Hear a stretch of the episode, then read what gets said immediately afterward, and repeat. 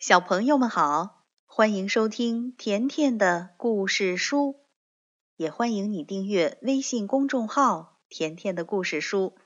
甜妈妈和甜甜每天都会给你讲一个好听的故事。今天，甜妈妈讲一个美国的著名童话故事，名字叫《绿野仙踪》。这个故事讲了一个叫多罗西的小姑娘。被龙卷风吹到了一个奇妙的地方，他决心要找到回家的路。在路途中，他碰到了一个要去找脑子的稻草人，还有一个要去找心的铁皮人，一只要去找胆量的狮子。于是，他们结伴同行，互相帮助，克服困难。最后，每一个人都如愿以偿。好了，快来听这个有趣的童话故事《绿野仙踪》。在辽阔的堪萨斯草原上，住着一个名叫多罗西的小姑娘。她和叔叔婶婶就居住在一栋小木屋里。草原上常常刮起风暴。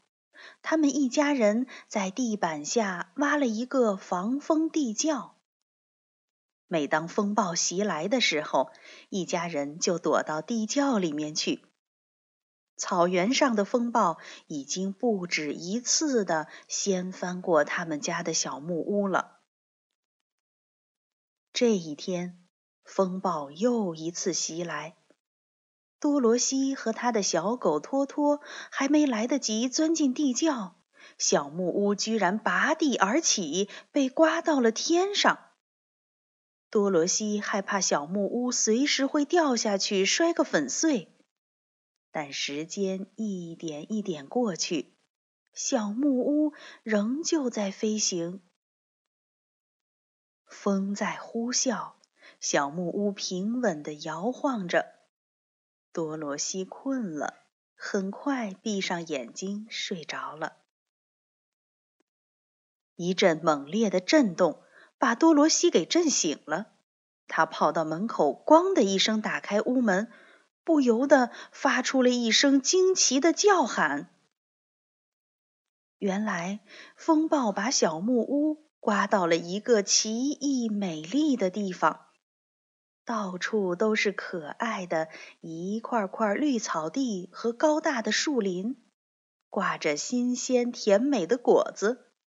空中的小鸟飞舞，溪流翻着水花，淙淙流淌。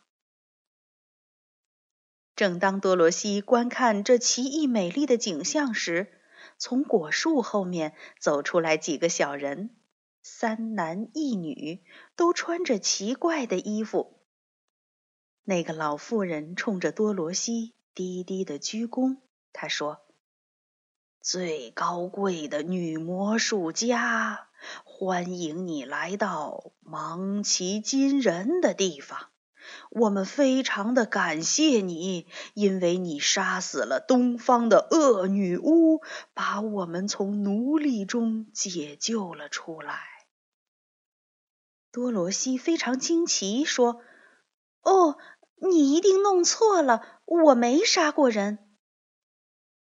老妇人指着小木屋说：“你的房子却那样做了。”多罗西一看，真的，小木屋底下露出两只脚，穿着一双尖头的银鞋子。别怕，老妇人安慰多罗西。她是一个恶女巫，已经奴役芒奇金人许多年了。现在芒奇金人已经完全自由了。老妇人把恶女巫的银鞋送给多罗西，并且告诉他：“我是一个好女巫。你现在待的地方叫奥之国，它四周全是大沙漠。”你回不了家了，和我们住在一起吧。多罗西忧伤的哭着说：“可是我希望回到我的叔叔婶婶那里去，请你帮我找到回去的路好吗？”老妇人摘下她的帽子，把尖端顶在自己的鼻尖上，用一种庄严的声音数道：“一、二、三。”帽子立刻就变成了一块石板，上面写着一行字：“让多罗西到翡翠城去。”老妇人把多罗西叫了过来，说：“孩子，到翡翠城去吧，魔术家奥芝会帮助你的。沿着这条黄砖铺成的路一直走吧。”说完，老妇人走进多罗西，温柔地吻了她的前额，留下了一个又圆又亮的记号。她说：“记住，没有一个人敢伤害曾经被我这个北方女巫吻过的人。”说完，老妇人就不见了。多罗西换上那双银鞋子，带上小狗托托，沿着黄砖铺成的道路动身了。当多罗西走过一片稻田，他看见田里戳着一个驱赶鸟雀的稻草人。奇怪的是，这个稻草人不仅会眨眼睛，还开口说话了：“你好。”我觉得不舒服，请你把我背后的竹竿拔掉好吗？当他得知多罗西要去翡翠城，就连连嚷道：“我也要去，我也要去找奥芝，请他给我安装一个脑子。”就在他们穿过一片森林时，旁边传来长长的呻吟声，吓得他们跳了起来。他们看见，在一棵大树旁，一个高举斧头的铁皮人呆呆地僵立着。正是这个铁皮人在呻吟：“救救我！呃，到我的茅舍里拿一罐油，涂在我的关节上，它们全都锈死了。加了油，我立刻就能自由活动了。”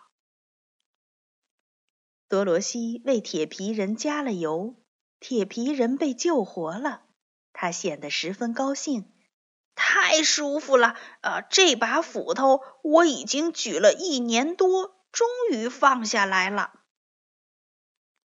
当他听说救命恩人要去找奥芝，就央求说：“我也想和你们一起去翡翠城，我想要一颗心。”因为这颗心能给我带来快乐。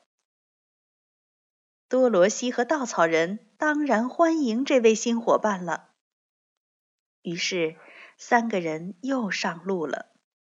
没走多远，突然从森林中传来了一个可怕的吼声，接着一只大狮子跳了出来。